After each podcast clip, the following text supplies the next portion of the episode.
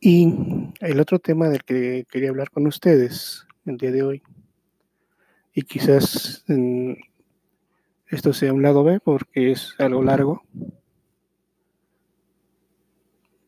hay una frase de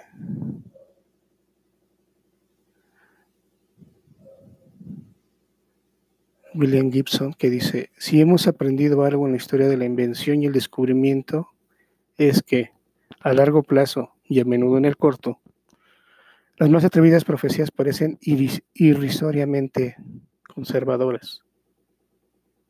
Esto me hizo recordar, por ejemplo, la prueba de Turing. Para quien no esté familiarizado, la prueba de Turing habla de una persona que interactúa con otra entidad mediante preguntas coloquiales y debe de identificar si quien está respondiendo esas preguntas es una computadora o es un ser humano.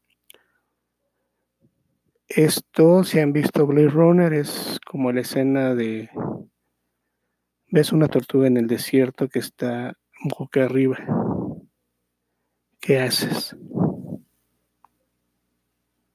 Y así descubrían a los replicantes. Eh, hay una película nueva que se llama Deus Ex Machina, Deus Máquina, donde también abordan este tema, ¿no? que hacen un concurso de desarrolladores y los invitan a competir con la prueba de Turing contra un cerebro psicotrónico. Y bueno, véanla y les va a llamar mucho la atención de lo que hablo. Entonces, retomando lo que comentaba al final de la otra cápsula. Tenemos ahora acceso a mucha información a través de las redes sociales, a través de Internet. Incluso podemos comprar cosas que antes, pues, solo en sueños, ¿no? Poder pedir algo de China y que llegara en menos de un mes, algo de Estados Unidos y en tres días lo tenemos aquí. Tener alcance en México de la última tecnología siempre y cuando tengamos con qué pagarla. Por ejemplo, los que tienen iPhone pues, sabrán a qué me refiero. Pero démonos cuenta que todo esto está haciendo que a la vez que tenemos mucha información, hay inteligencias artificiales que ya están existiendo desde hace más de nueve años quizás o antes, como DeepMind de Google y algunas otras más de Facebook, donde se está viendo toda la información que generamos, se genera a lo que se llama el Big Data, que es interrelacionar toda la información vista, hecha, realizada por un grupo, una persona, un gobierno, etcétera, etcétera. Analizar y sacar con ella tendencias, decisiones, tomar decisiones, analizar comportamientos, etc. Pero en los últimos años nos hemos ido aún más allá de todos. Ya no solo es la inteligencia artificial, como les comentaba, de que les dicen a Waze, quiero ir a tal parte, les va a dar dos o tres caminos, porque la inteligencia artificial dice, aquí hay muchos carros, significa que hay un embotellamiento, mejor te mando por acá, que no hay carros. Y de acuerdo al Big Data también les va a decir, ah, por cierto, por aquí hay una cervecería y sé que a ti te gusta la cerveza, ¿por qué no pasas a echarte una cerveza no que pasa el tráfico? O, ¿sabes que aquí venden eh, ruedas para automóviles y yo he estado viendo que tu comportamiento, además de buscar en Waze para ir a tu trabajo, has estado buscando lugares, hoteles, aeropuertos, quizás quieras salir de viaje y pues sería recomendable que revisaras tu auto. Si les ha pasado ese tipo de situaciones, ya no se están enfrentando solo a la inteligencia artificial, que es un, como les comentaba, en un chat, que ya no llaman al call center, sino simplemente en un chat de WhatsApp le van diciendo, oye, quiero renovar mi tarjeta. Ah, sí, ¿cómo se llama? Ya, no es esa inteligencia artificial, hablamos ahora de una máquina que aprende. Machine Learning no necesariamente es una sola máquina, es como les comentaba una red neuronal que con la información que vamos dejando de Big Data y un conjunto de inteligencias artificiales, vean las inteligencias artificiales como un parte del personal de un call center, si quieren verlo así de una forma tan sencilla. Machine Learning es el call center donde toda esa información se va procesando y va generando un análisis del comportamiento. Y ahí es donde empieza lo más interesante.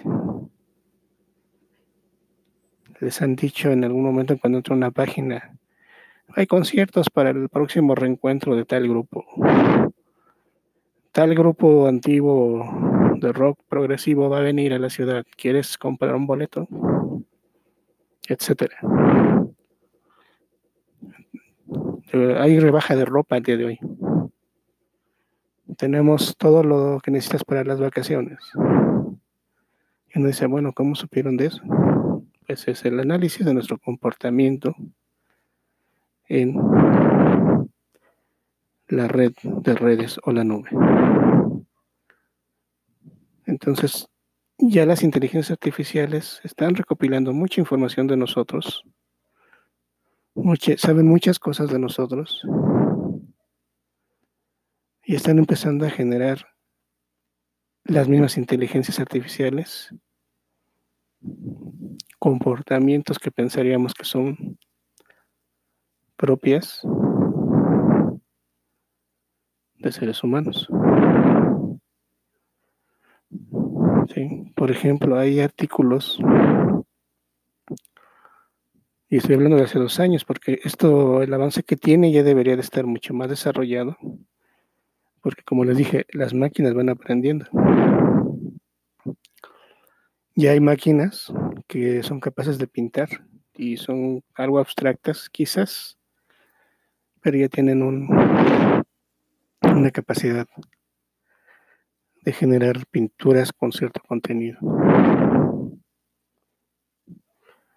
Se han dado casos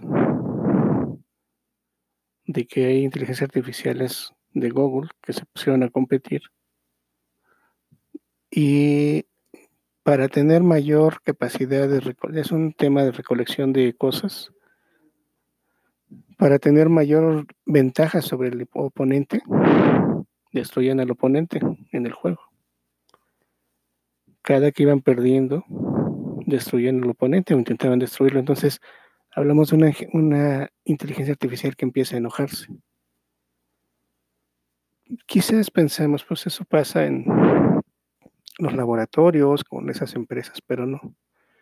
Ahora hay inteligencia artificial de ciertas compañías que pueden predecir nuestra muerte. ¿En base a qué? A nuestros datos médicos, lo que hablaba hace un rato, todo lo que hemos subido. ¿Sí? Utilizan aprendizaje profundo, que significa que en todos los eventos que tenemos son capaces de predecir múltiples eventos médicos con precisión.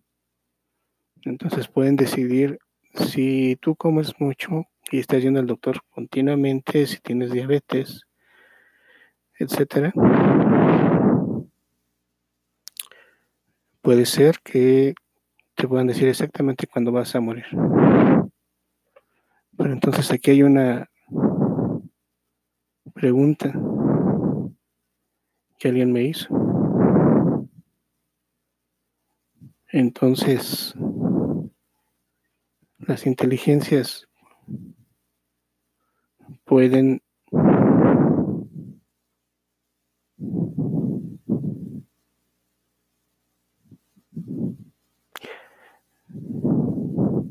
intentar convencerme de hacer ciertas cosas.